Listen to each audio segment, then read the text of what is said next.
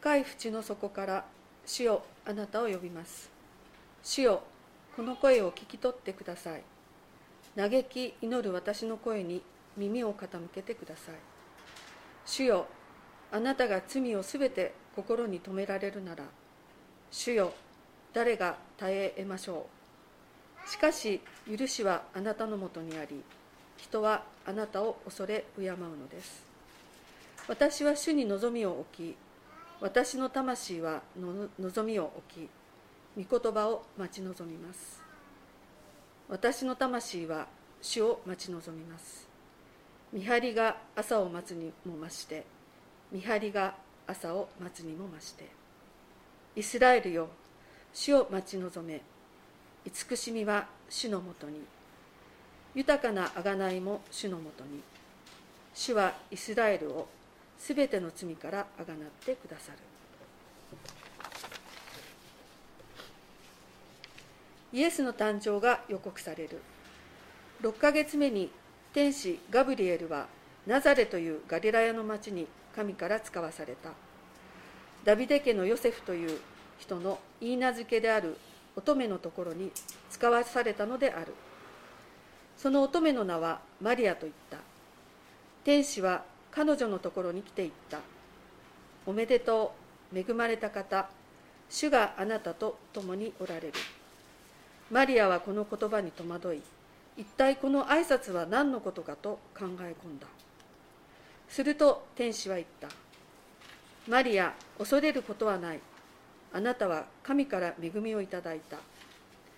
あなたは身ごもって男の子を産むがその子をイエスと名付けなさい。その子は偉大な人になり意図高き方の子と言われる。神である主は彼に父ダビデの王座を下さる。彼は永遠にヤコブの家を治めその支配は終わることがない。マリアは天使に言った。どうしてそのようなことがありえましょうか。私は男の人を知りませんのに。天使は答えた。精霊があなたに下り意図高き方の力があなたを包む。だから生まれる子は聖なるもの神の子と呼ばれる。あなたの親類のエリザベットも年を取っているが男の子を身ごもっている。不妊の女と言われていたのにもう6ヶ月になっている。神にできないことは何一つない。マリアは言った。私は主のはしためです。お言葉通り好みになりますように。そこで天使は去っていった。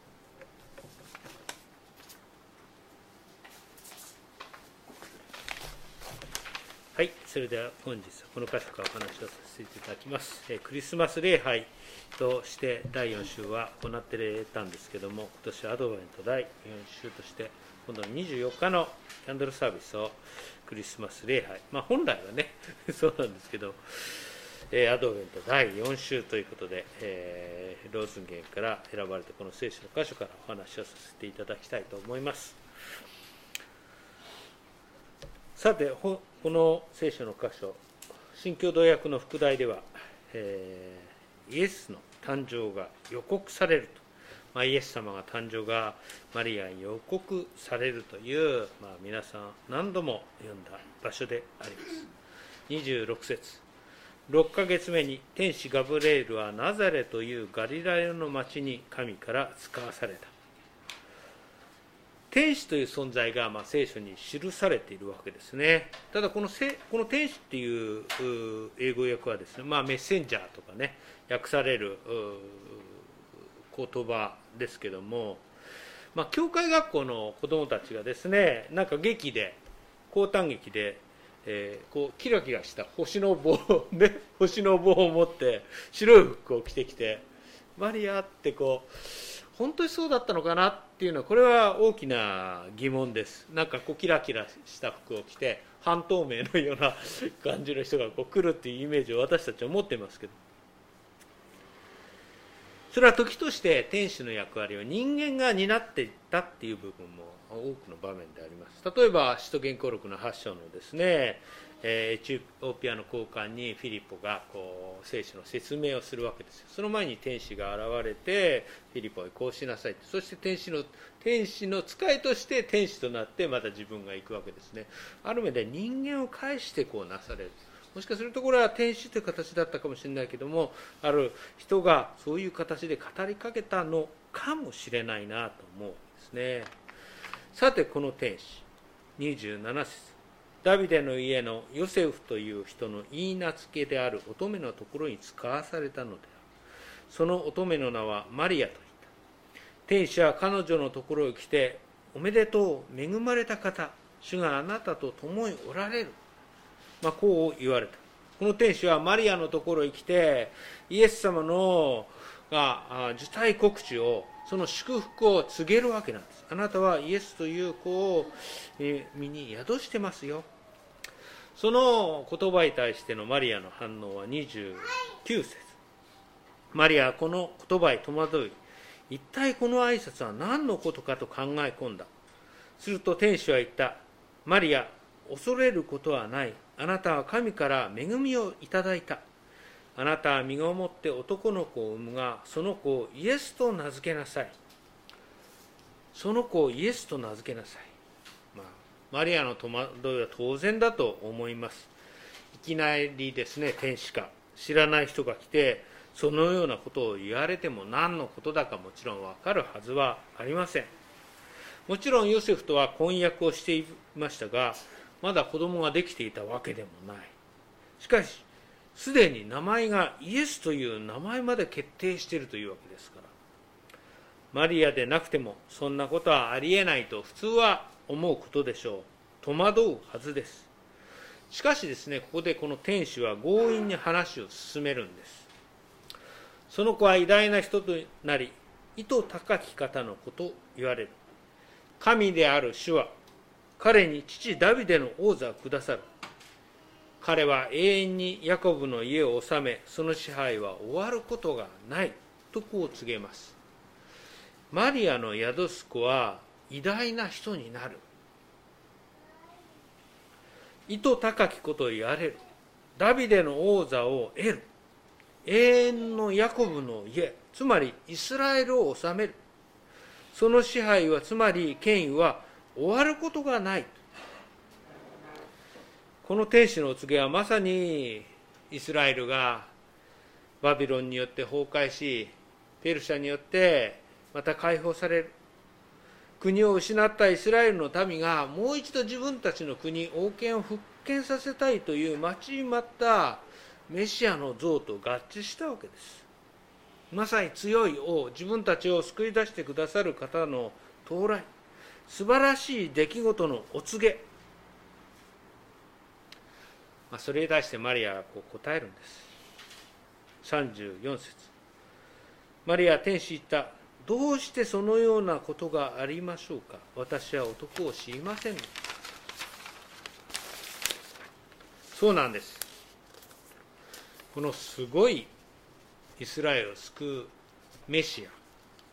王の到来が語られますがその場所の現実はガリラヤの漁村の片隅の貧しい家の中であったということなんです。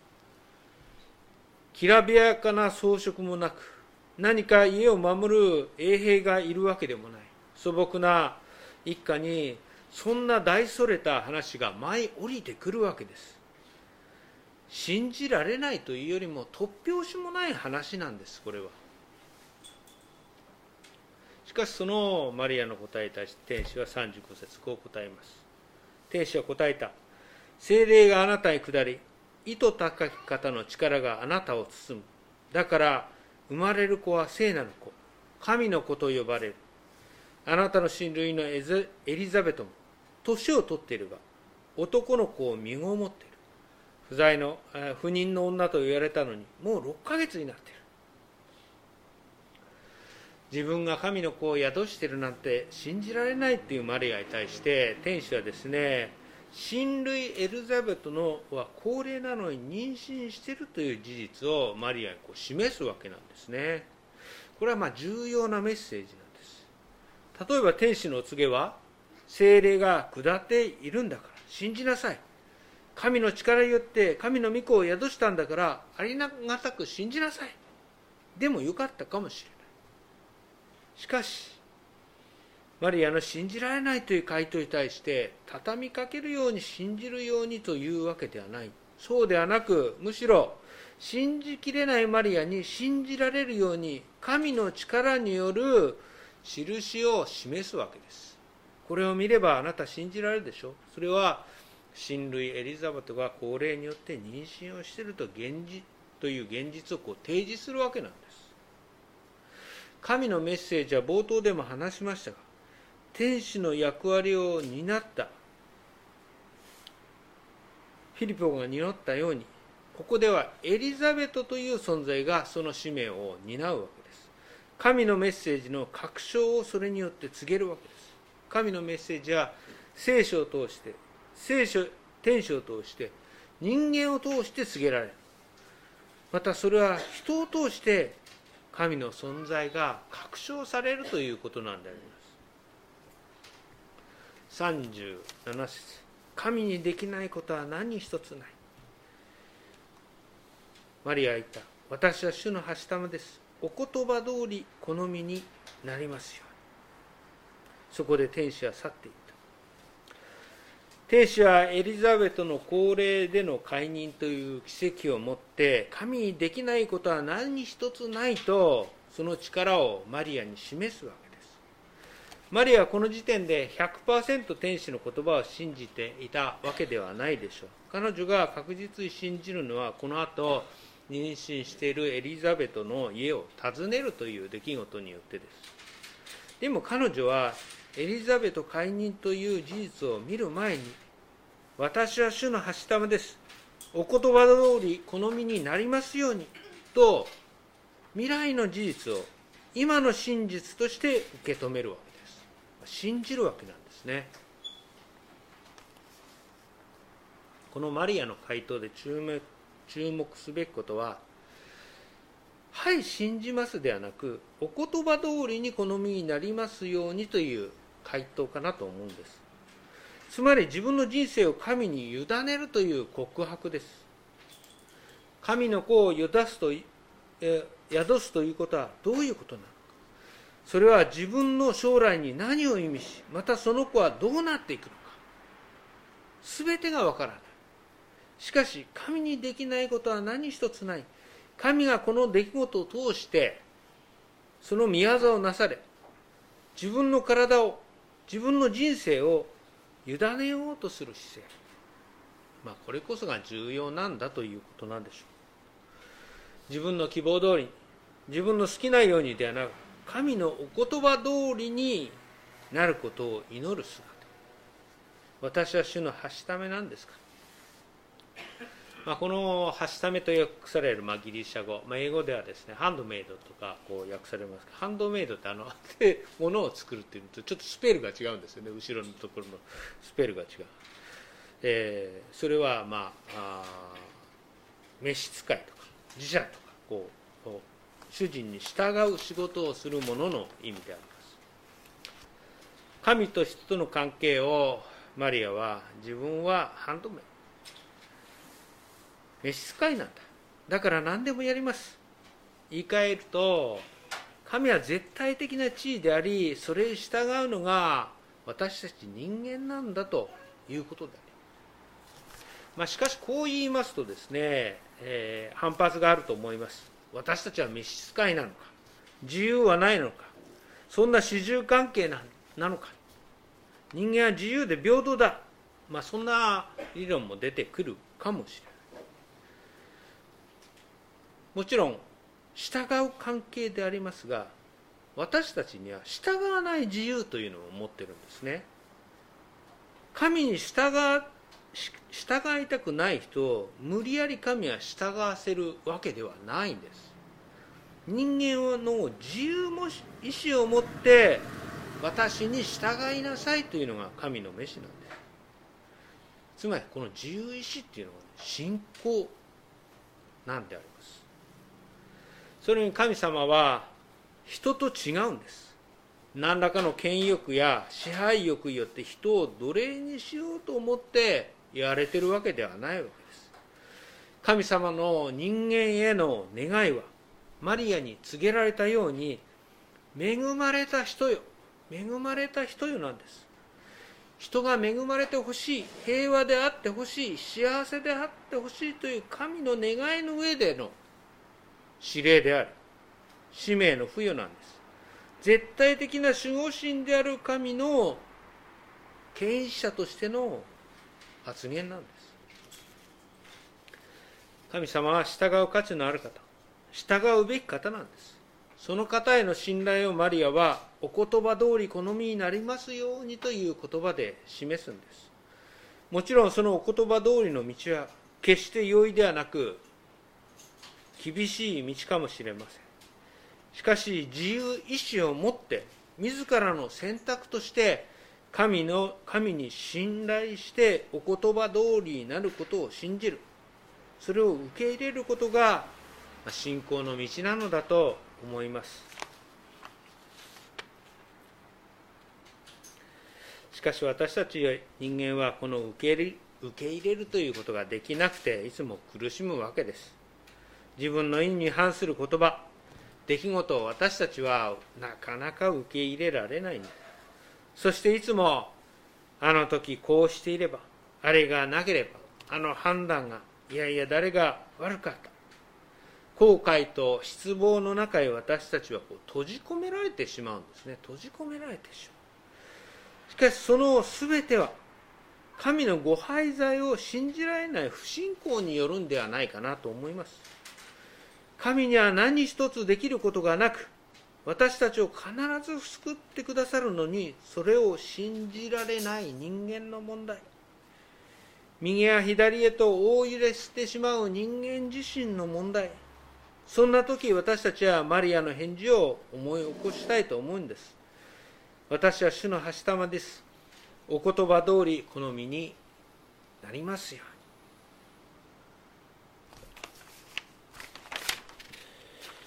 さて私がいつもあの思うことはですね私たちにも告げられる天使の言葉が常に日常にあるんじゃないかなと思うんです。私は毎日介護の仕事をしていて本当に思うんです。一日何十本も電話を取ります。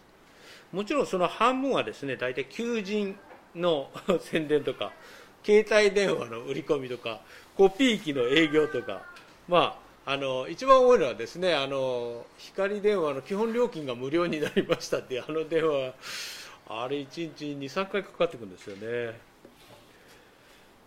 しかしその半分はまた半分は多くの場合相談事です。こんな状況を抱えている人がいるんで何とかならないでしょうか。ご家族がこんなことになってしまってどうしたらいいんでしょう介護保険のシステムは複雑で分からなくてどうやったら申請してらいいんでしょうか。時にはもううちの人がデイサービスには行かないと言ってるんですけどどうしたらいいでしょうか。最近ですねあの希望が丘協会の給油のご家族が、えー、まあ、介護を受ける状況になって、えー、相談を受ける件数が徐々に増えてきました。あの唐沢先生のね奥さんの直子さんのお父さんも 最近はスポーツデーに来て高橋長にあのしごかれてますけどね。毎日その相談。そして対応が、まあ、私の基本的な仕事です。しかしそれは仕事であるとともに神様からの天使の行為なのかもしれないなとそれを大切にしなきゃなと最近思わされています。天使がフィリポをエチオピアの交換に使わせたように鈴木さん今の電話の人のとこ行って助けてあげなさい。とあなたが神の仕事をして神のはしためとしていてやるんですよ。そう神の召しに電話の相談が聞こえてくるんです。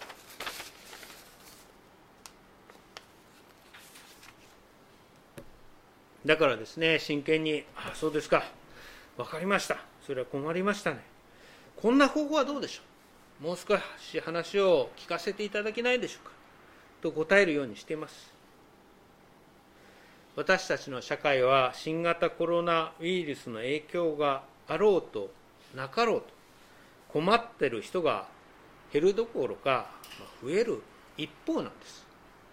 私たちの使命はその方に福音とあ私の使命はですねその方々に福音と介護という技を持ってお仕えすることなんだなと改めて思わされます。明日も明後日も来年も再来年も手をこまねいているわけにはいかないんです。私たちの働きを待っている人たちが神様はその待っている賜も待ってる人たちに自分たちの持っている賜物を持ってなすべき務めを果たしなさいと告げているんだと思うんです。まあ、最近はですねあの特にもう少しこう丁重に仕事しなきゃなと もちろん前もやってたつもりはしなきゃいけないなと思っています時間や効率には極めて重要です仕事においてしかし利用者さんのお話を伺うことも時間を大切にしなければいけないなと思っています。えまた先日もですね職員があの交通事故を起こしてしまいました、えちょっと現場に向かっていろいろお手伝いしたんですけど私が現場にいたからって事態が変わるわけではないです。でも現場へ向かって話を伺い相手の話も聞き壊れた車を修理したり、えー、その日は朝から本当に、ね、大変な日だったんで何でも重なるもんでねあの電話とかメールですねあの他の職員が「あ所長あの家の出ようと思ったら鍵が壊れちゃって出れなくてあの今から不動産屋に電話するんで遅刻します」って、えーそうするとですねまた職員他の職員からメールが来ましてうちの子供が骨折したみたいなんで朝これから病院に行きますんで朝出勤できませんってええー、と思ってそしたらその後その職員があの朝交通事故起こしちゃったんで出勤できないんで今日は休みますえってどうなっちゃうのかなって思うわけですよね。まあ、以前はですねなんでこんな時にってこう腹を立ててたんですよね。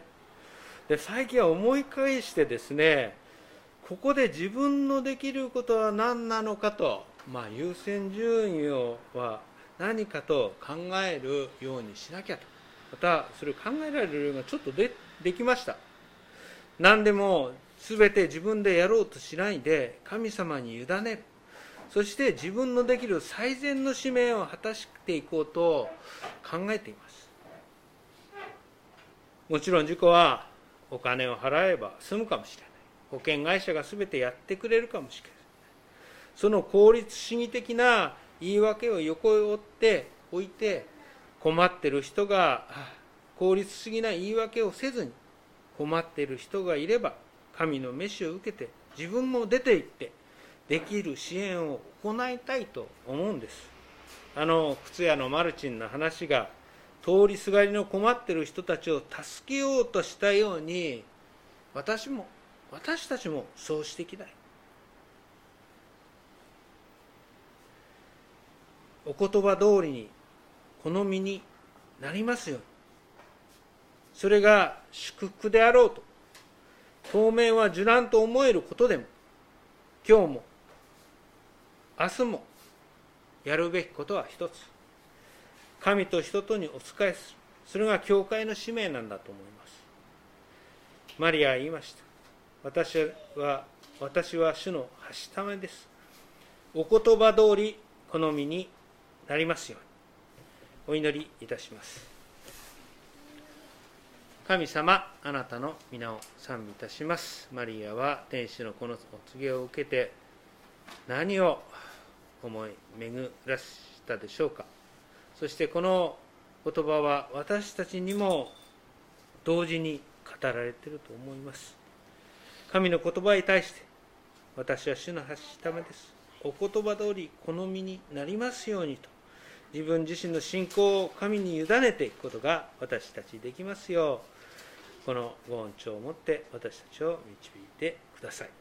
この祈りを尊き主イエス・キリストの皆より祝いにお捧げいたします。アーメン。